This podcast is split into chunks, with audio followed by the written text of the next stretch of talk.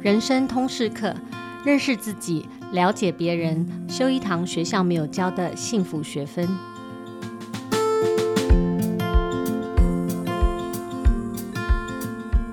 大家好，我是人生通识课这个时段的主持人齐瑜，我也是亲子天下的创办人跟负责人。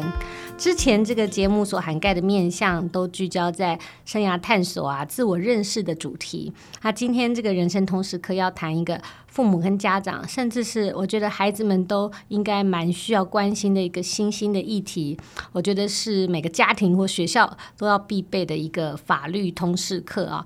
那我们今天邀请的来宾是士林地方法院的少年调查保护官吉静茹，大家都称他为吉官。我们先请吉官跟大家打招呼。呃，主主持人好，各位听众朋友，大家好，我是吉官。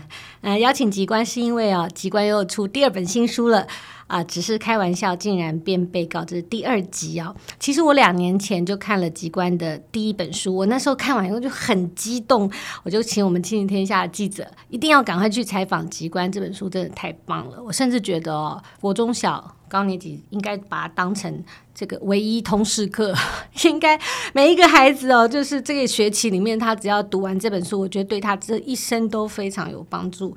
每一个个案都是很值得家长、老师和孩子们一起讨论的这样的一个很真实的情境啊，还有一些在现代这个社会里面，你必须要知道的基本的一些法律的常识。这个书里面也充满了每天在学校啊、家庭里发生的很多务实案例。那我相信所有的爸爸妈妈或者是老师看了，一定都心有戚戚啊。譬如说我自己看，我就觉得说哇。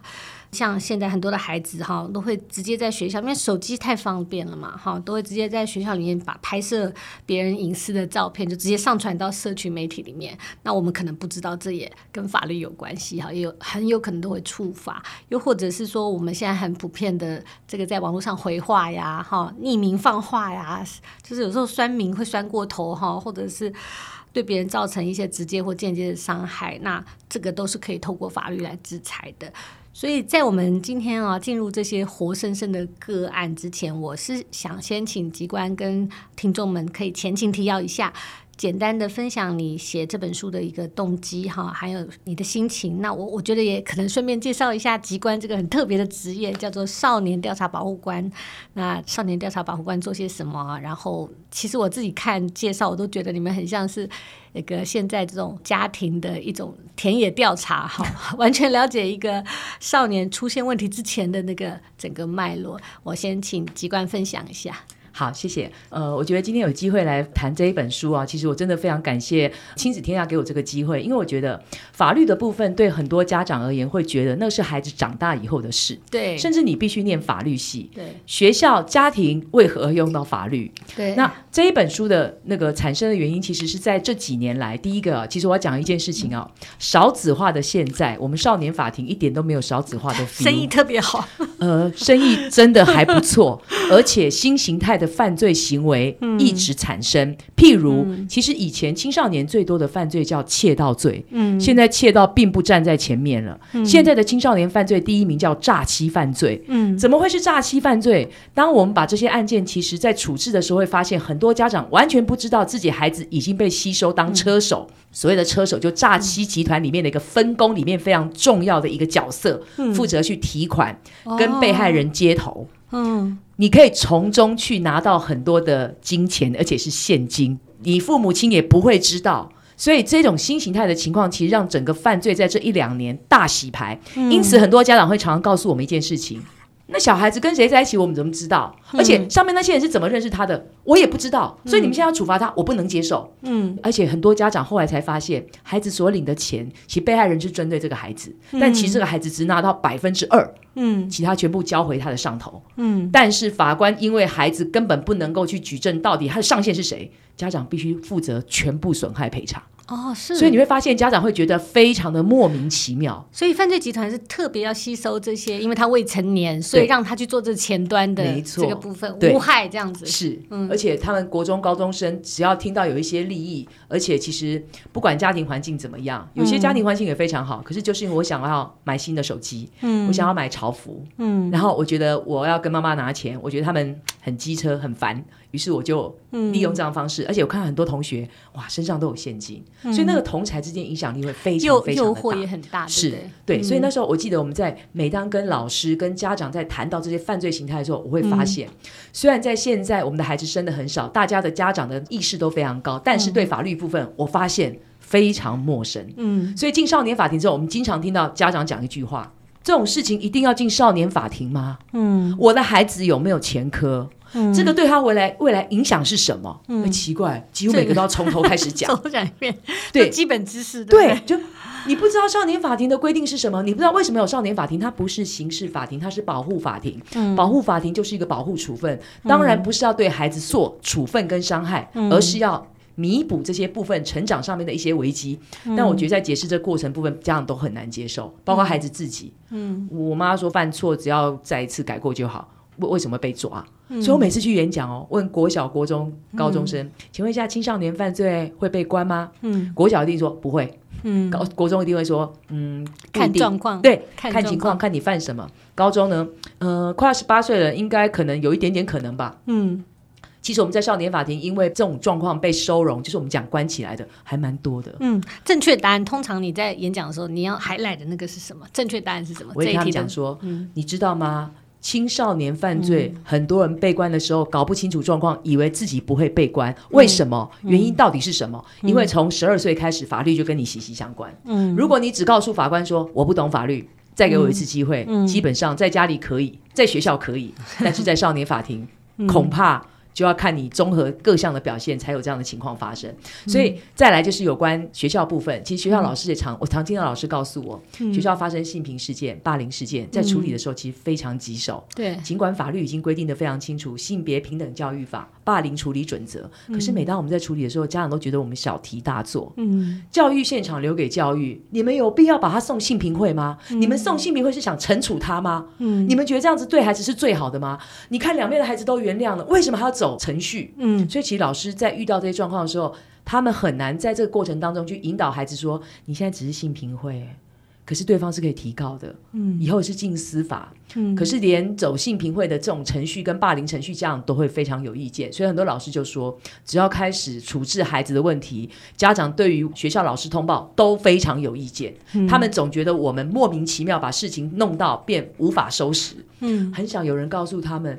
其实这种事情我们没得选的，因为我们是责任通报者。嗯、如果他们都知道，我们后面就比较好处理，家长配合度就会比较高。嗯、所以老师也发现，在发生这个事情之后，家长对于学校的处置认知是不足的。再来，其实老师对于学生在处理发生的一些行为危机，说真的，譬如我可能上课拍老师，为什么？哎，我录老师，我跟老师做梗图。对，很多老师说这样是不行的哦。学生说为什么不行？嗯，我有手机啊，哎，可是我有人权啊。我有录影的权利啊！嗯，老师常被学生这种似是而非的说法说到，他不知道该怎么回应，所以呢，老师会说：“说真的哦，我们现在孩子好聪明哦，嗯、他们会看剧，他们会听呃网络上面的一些 YouTuber 讲一些观念，接下来用这个当人权的主张，他们会觉得说你不能这样，不能这样的时候，说真的，我们要去跟他们呃说明，或是一起去解释法律，还蛮难的。”因为我们老师对于这部分其实没有那么熟悉，所以老师自己可能都没有这个装备。对对，所以老师说，如果可以有这样的一个书，让我们知道从个案例里面会带到哪些法律，我觉得对他们而言是一个很大的帮助。嗯，所以这也是机关为什么写完一本后还要再写第二本？因为第一本写完之后，很多老师告诉我，哎，你好多没写哦。他说你还有很多，对，他说还有很多，你你你可以再补充一下吗？因为有些部分我们觉得真的很重要，而且很接近我们。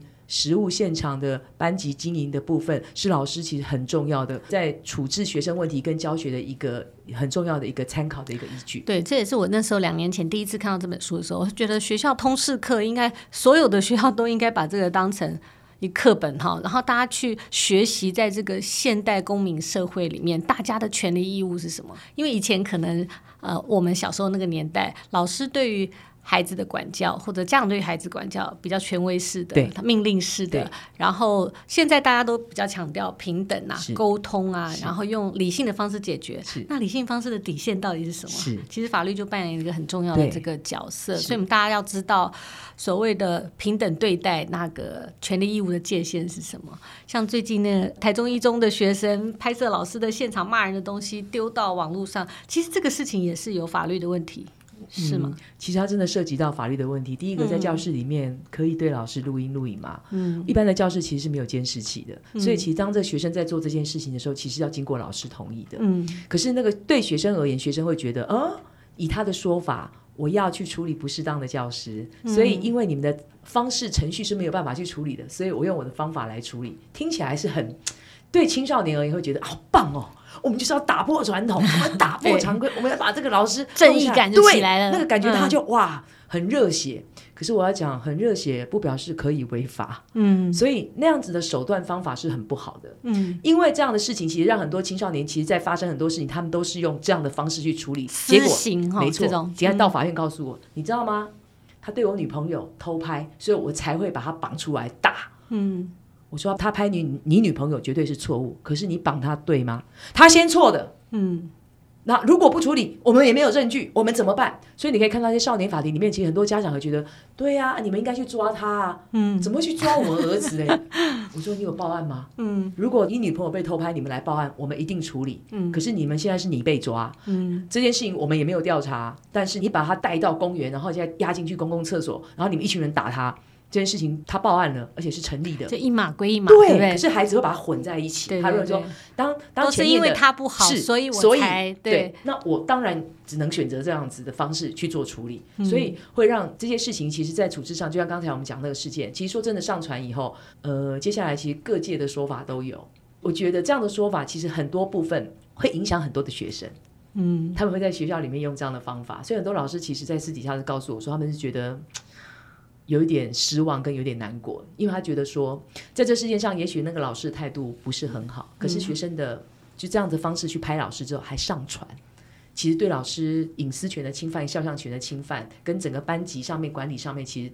都是违规跟违法的，所以呃，以法律上来说，其实任何人都不能够在未经得对方的同意之下录影录音，然后上传，然后到一个公开的场域跟社群里面频道，不管这个内容是什么。是就算这个内容是一个无关紧要的，它也涉及到可能这个本人的著作权或者是他的相关肖像，像权等等。嗯，我不想要被拍啊，嗯，为什么要放在那边？对，所以这个在新的这个社群时代里面是一个。蛮大的 issue 哈，很大，这个是一个非常大的议题，嗯，而且是很多青少年最常去踩线的。嗯哼，拍同学上课的时候，有一些奇怪的动作，对对，然后就把人家就放在 IG 放在哪里，然后就开始大家在下面讪笑他，嗯，跟他们觉得说这又没怎样，不然你拍我嘛，我让你拍啊，嗯，嗯，这个就是你为什么这个书名我觉得很贴切，因为你一定常听到这个，对不对？而且爸爸妈妈是开玩笑，对爸爸妈妈开个玩笑，小孩子嘛，嗯，好、哦。就是不要把它当成很重要的事情。嗯，可是我觉得那个是目的手段之间真的不能用违法的手段，嗯，否则你的目的就是我只是要开玩笑，但是你的手段是违法，一样会是违法。我记得是好像你第一本书还是第二本书里面有一个个案，我觉得也常常发生在我的朋友小孩当中，就是那种毕业旅行有没有？就是拍男生喜欢脱人家裤子，然后拍拍完以后就上传，然后大家就觉得哦，好好笑，好好笑。可是不知道那个被拍的人他其实已经感觉到被霸凌，是，而且他其实也触及了你刚刚讲的那个法律的。对，非常多。学校在学校在做管理的时候、惩处的时候，常常会遭到家长的抗议，觉得说我只是开玩笑。对，嗯、而且学校其实最麻烦，就是说家长会说：“哎，你为什么去毕业旅行之前你们不公开宣布？”然后说：“现在已经很多事情来不及宣布了，每一年都有新的市政，我们都不知道宣布什么，就都是有新形态的事情发生。”所以，嗯，那个老老师都说防不胜防。嗯，所以我们被学生这些多元的行为也搞到说。你怎么会做这种事情？他们就是做了。嗯，奇怪，那你像你的角色哈，在遇到这些未成年少年他们发生这种犯罪行为的时候，或者说类似触及这个边界的时候，你怎么扮演这个角色？因为我很喜欢你第二本书里面有一个做法，第一本书的时候还没有做到，第二本书里面你其实把每一个角度的他们应该怎么处理这件事情，合理的做法，你都把它 highlight 出来。因为我自己看到觉得很感动，是因为说，当然法律是一条界限，哈，是非是很清楚的。可是处理事情有情理法，是三个是界面。那我会很想听听看你的分享，说，哎，你作为所谓少年保护官这个角色，那你是怎么去处理这些个案？然后你扮演的角色是什么？那让大家知道一下这个。历程对，呃，像我们少年调查官、保护官，其实我每次去演讲，很多学生都问我说：“那是什么？对，到底做什么？到底是来抓人的吗？” 所以，因为我们其实是配置在呃每个法院，像呃现在全国有一个少年法院，就是高雄少年法院。嗯、那我们其他都是少年法庭，嗯、配置在各个地方法院的少年法庭。嗯、那我们在少年法庭里面，它的处置就跟一般刑事法庭不一样。嗯、青少年犯罪只要犯罪，跟成年人不一样，可能会移送给检察官去调查，嗯、接下来准备起诉与否。嗯，但是少年法庭它叫保护法庭，不是刑事法庭，嗯、所以直接送少年法庭。法官在接案之后，他把相关的案件交给少年调查官来做社会的调查。嗯、其实社会性的调查就包括这个孩子从出生到今天，他的家庭，嗯，他的学校，他的人际关系，嗯、他的整个身心状况，他的社会环境等等，嗯、我们必须去搜集资料，找到他今天。为什么发生这个行为的重要原因？嗯、接下来我们把它做一个相当的报告之后，接下来我们做一些适当的处遇建议。嗯、所以其实每次在发生一些案件的时候，你从新闻看到只是新闻的报道，哇，谁杀妈妈，嗯、谁把谁推倒。嗯、可是当你去调查的时候，会发现那个孩子整个生命的过程有非常多的故事。嗯、所以你突然会觉得，哇，怎么会这样子？嗯、我常在做这工作的时候会想到说，如果在他五岁的时候，当时有一个人跟他讲一句话。嗯嗯、或是在他正面临生命最困难的时候，有人曾经去在那个时候拉他一把的时候，嗯、也许他今天就不会变这样。嗯、所以在第二本书，为什么刚才我们的主持人会说，我从各个角度，其实就在我们少年法庭，我们就是这样。嗯、当我知道原因的时候，就问他：哎，你为什么要打人？嗯、他偷拍我女朋友裸照，然后接下来传到班群，嗯、然后接下来死不承认。所以那天我抢他的手机，我说你拿出来。他、嗯、老师说我抢劫，他手机就是不交出来。我告诉你，里面就是有。嗯、然后。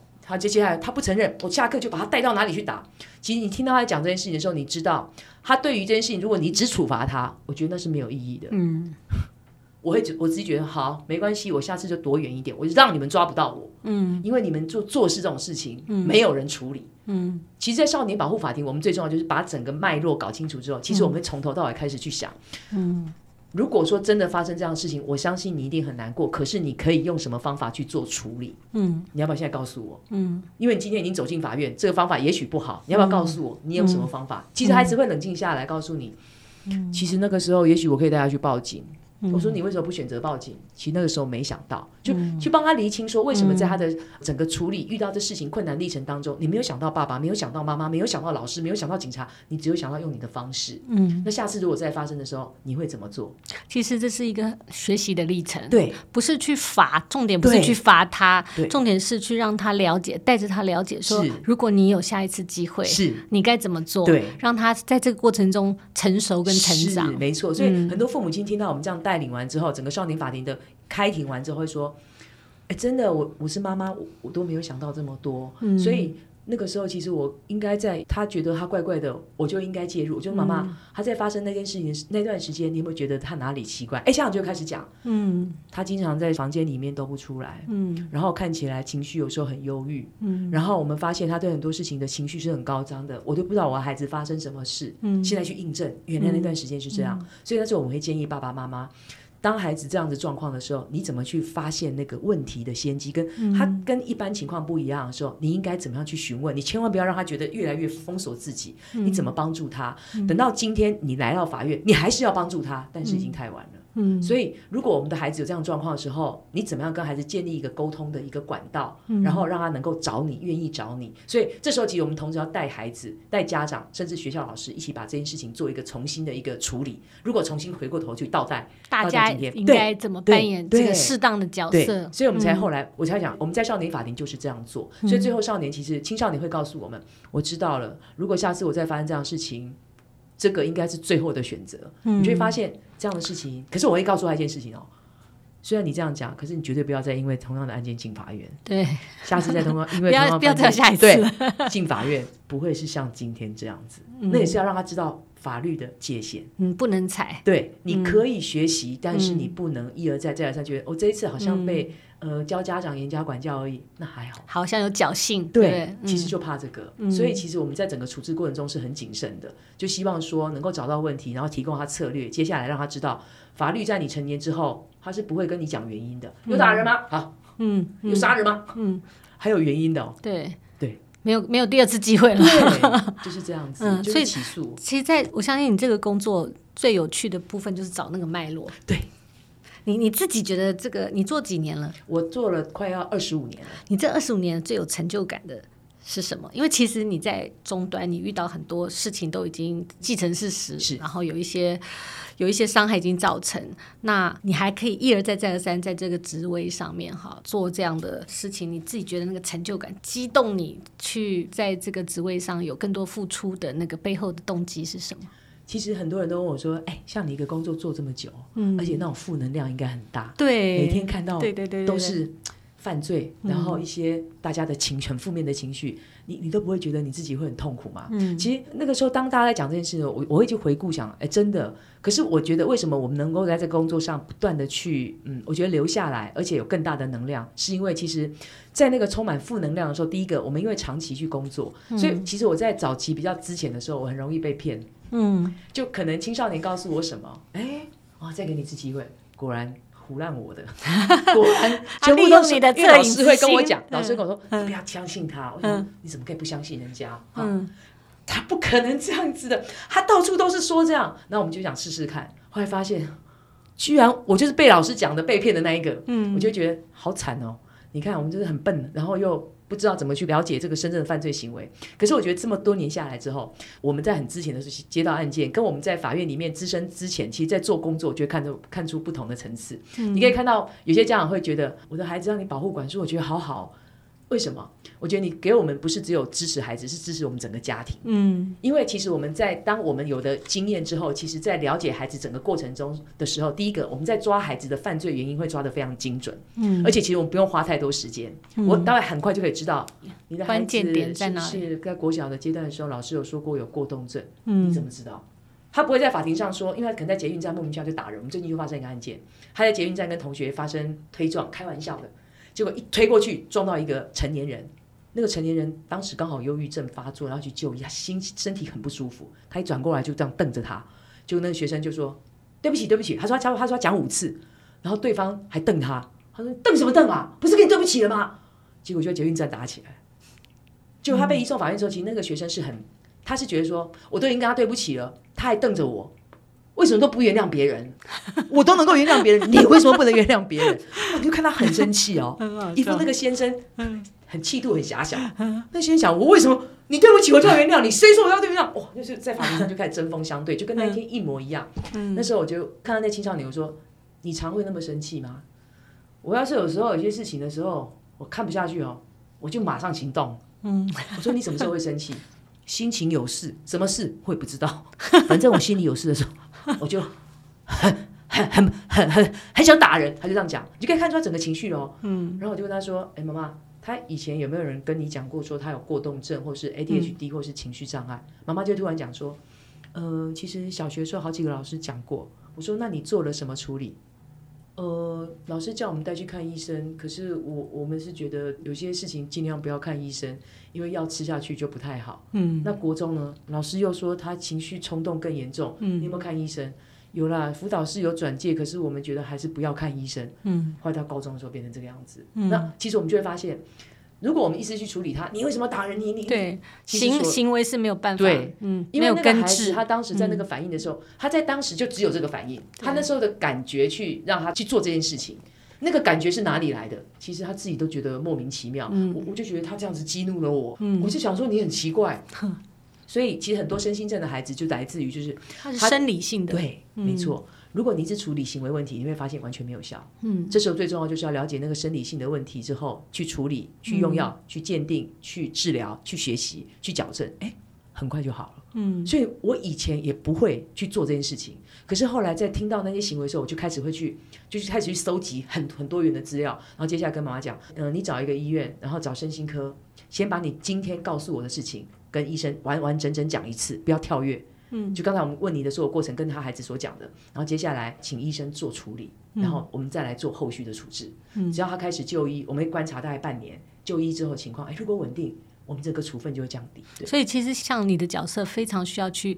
找到那个脉络，对。那因为现在已经不是看单点的行为做惩治，而是那个脉络背后到底是什么原因？因为现在太复杂，这个脉络也太复杂了。包括现在孩子身心状况，包括他的家庭，包括现在他身边环境里的诱惑，手机啊、电脑里面他的交友，或者是他跟别人之间的这种互动关系、霸凌的状态啊等等。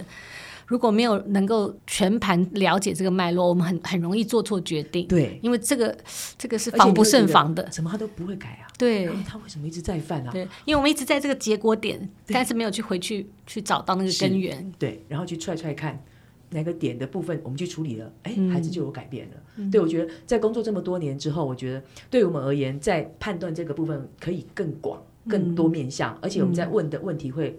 很快去触及到问题的重心，嗯，让这个问题其实很快去被处理掉。所以像像我刚刚问你那个成就感的来源，也你的意思也是说，其实不是单是看孩子嘛，你是其实帮助了一个家庭，你就支持了一个家庭的改变嘛。那你自己在演讲的这段过程里面哈，因为学校一定对你有需求若渴嘛，还有很多的回应。学校觉得最呃，应该说最有共鸣或者是最有需求的是哪些议题？其实学校最近最麻烦的应该是霸凌跟性剥削。嗯，霸凌的问题，现在青少年的霸凌，不管在国小、国中、高中哦，都跟过去不一样。嗯，我们青少年不是只有在学校开玩笑去伤害同学，甚至在假期已经发生很多起，一群人把同学约出去，嗯，打他的时候还录影，录完影还上传。嗯，他们完全都不在意说这件事情后来的后果是什么。嗯，而且施用的方式是经常其实是蛮。夸张的，嗯、像呃一年多前，其实还发生过有同学在学生的水壶里面下化学药物，嗯，然后等于说是要去让他慢性杀人的方式。嗯，我看里面有 case 哈，是，所以其实很多老师都会说，在我们今天教育现场上面，其实老师对学生讲人权、尊重，很多体罚都已经不会再做了。对，父母亲也很尊重孩子，可是我们的孩子为什么只尊重自己，不尊重别人啊？嗯。他们的学习对象、参考对象是是？到底是谁？对，那时候我们去找原因，说到底为什么你因为小小的一件事情，可以用这样的方式去排挤别人？嗯、所以其实现在霸凌事件在于，就是我觉得孩子的身心，还有孩子从网络上学到很多的手段跟方法，嗯、于是他们用这种方式在在人际关系上去处理他们自己觉得很棘手的问题。嗯、可这些问题其实看起来好像不严重，可是造成的伤害都很严重。嗯、有有孩子就因为在群组里面被踢出群组。或是我们四个好朋友，你们三个成立一个群组，结果我没有在里面，嗯，就有这样子自残、自杀、跳楼的，嗯，所以孩子也很脆弱，嗯，因为他们非常看重这样子的一个关系，嗯，所以其实在，在呃遇到这些事情的时候，学校老师最难处理就是说真的，那个霸凌，尤其是女生的关系霸凌，我们都看不出来，嗯，他们都在 IG 的大账小账里面，对，对，所以其实你说叫我们去处理这个很难处理，然后孩子又不讲实话。所以其实爸爸妈妈都说学校老师没有功能，然后这种事情就是从学校人际关系引出来的人际纠纷，你们都不在事前就去做处置，所以就会有一些很大的危险。所以我就会提到一些霸凌之后的结果。其实那个部分每次讲完之后，我就听到老师跟我说，譬如那时候台中发生过一起男生在学校霸凌男生，可能娘炮啊、什么死 gay 啊，就用一些比较那种性别部分的议题去去伤害同学。就那同学跟老师讲了很多次，可能在处置上面。那些同学还是不害怕，就转为就是更严重的一些霸凌，在网络上，结果那孩子那个学生后来在家里面跳楼，结果其实蛮严重的是，呃，脊椎跟脚全部都是现在是瘫痪的。嗯，其实，在发生的事情的时候，我就问他们说：“你们看同学变这样子，你们应该很开心吧？”其实不是，欸，诶，每次当看到这些伤害事件发生的时候，其实很多在场的同学看了之后是很难过的，包括自己是那个加害人的时候，其实他们都很有罪恶感，而且他没有因为说他今天变成这个样子，觉得太棒了，他终于变这样，没有，欸，诶。其实很多孩子后来在私底下都跟我说，我他不知道会这么严重，对，对不对？我那时候笑他真的是我很想弄他，可是我没有要让他死，我我也没想到说他真的会自杀。嗯，如果再给我一次机会，我不会这样做。嗯、所以当我去讲这些事情的案例跟后来很多人呈现自己的真实状态，而且他们告诉我说，我没有因为他这样我很开心哎的时候，嗯、其实老师就会告诉我，刚才我一直很注意哪一班的哪个同学，他好专心在看你，平常上课都不专心。嗯，我觉得他有感，嗯，所以我相信他应该会有一些调整。对，就是因为这件事情。嗯虽然他们没有到达那个阶段，可是他会知道，嗯，对。然后在网络上，像性剥削的事件也是现在非常多，嗯，很多孩子在网络上很没有界限，自己的个资完全不在意。嗯，别人问你几岁，我小六；别人问你说你哪个国小，我某某国小，为什么要告诉别人？又没差。嗯，就后来我把一些案例其实提供出来之后，很多孩子才发现，为什么那么多坏人在网络？我说对啊，因为马路会被抓。嗯，网络只有你啊，那你妈又不在网络，嗯，所以你一个人在网络的时候，其实最危险的时候，嗯，那个时候一定比你在马路上还危险。对，马路上有老师，有有家长，网络嘞，嗯，就只有你，嗯，你不要认为说，其实在网络大家都看不到我，所以他不会对我怎样。其实他在网络上，因为他不知道你是谁，你也家长也不在现场，所以他会去试探的方式接近你，然后了解你，然后接下来伤害你。嗯，所以讲到很多案件之后，很多孩子听到都说：“我知道了，我再也不会上网了。”我说错了，不是这样子，好不好？结果不是我不能上网，好不好？对，结果是要自我保护，对，要提升那个自我那个觉察力啦。对对。那我在这个呃梳理的案子里面，我是觉得说，哦，其实这个整个的变化哈，对。家长来讲，其实是很大的压力跟负担。没错，嗯，所以家长其实当知道，其实我觉得家长每次听到孩子有这些伤害的时候，我真的觉得都为他们心疼。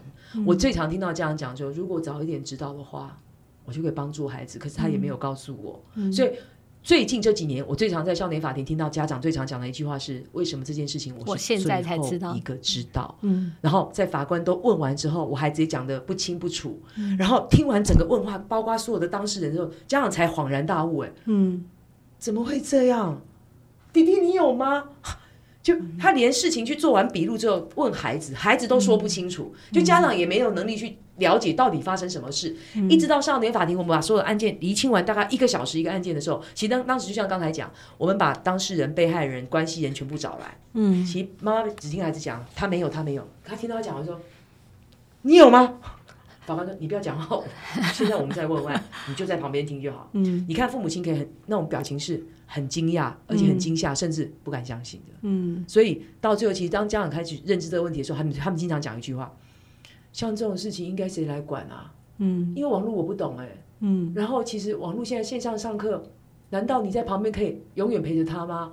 所以其实我我们觉得这个部分真的很麻烦呢、欸。嗯。所以你可以看到家长其实他也提出他的问题，很很无助。对，嗯、因为这个部分是他过去以来完全没有经历过的。嗯、其实我们在少年法庭也没有经历过，我们也是被青少年教会的。嗯，我们也是在整个办案过程当中去感受到说，对方想用什么方式去接近孩子。嗯，他以前在马路上的时候其实很难接近，现在网络上的时候，先从游戏靠近你，嗯、然后接下来慢慢的了解你之后，怎么把你带出来，嗯、然后进一步伤害你，让你的父母亲最后其实找不到你。那您通常在面对这些家长的困难的时候，你会怎么建议？就是说，现在在听 Podcast 的我们的家长们，你会给他们的提醒是什么？呃，我觉得在青春期的孩子，尤其是我们的国小阶段到国中、高中的孩子，嗯、为什么他们不告诉家长？我常会跟家长讲说，为什么他每次有问题的时候，最后才想到你？嗯，他的妈妈就讲，对啊，你应该先想我啊。你听到孩子说，嗯，就像现在啊，你就发疯啊，然后就骂人啊。嗯然后你不懂啊，我跟你讲，要解释半天，你不要再问了。嗯，我说哦，妈妈怎么变这样子？嗯、然后他就会，妈妈就讲，没有啊，你要让妈妈学习啊。嗯、然后孩子就想说，不是，我每次跟你讲，你就大惊小怪，而且很多事情其实，啊、嗯，你不知道学校的很多事情啊，嗯、就会让家长就觉得说。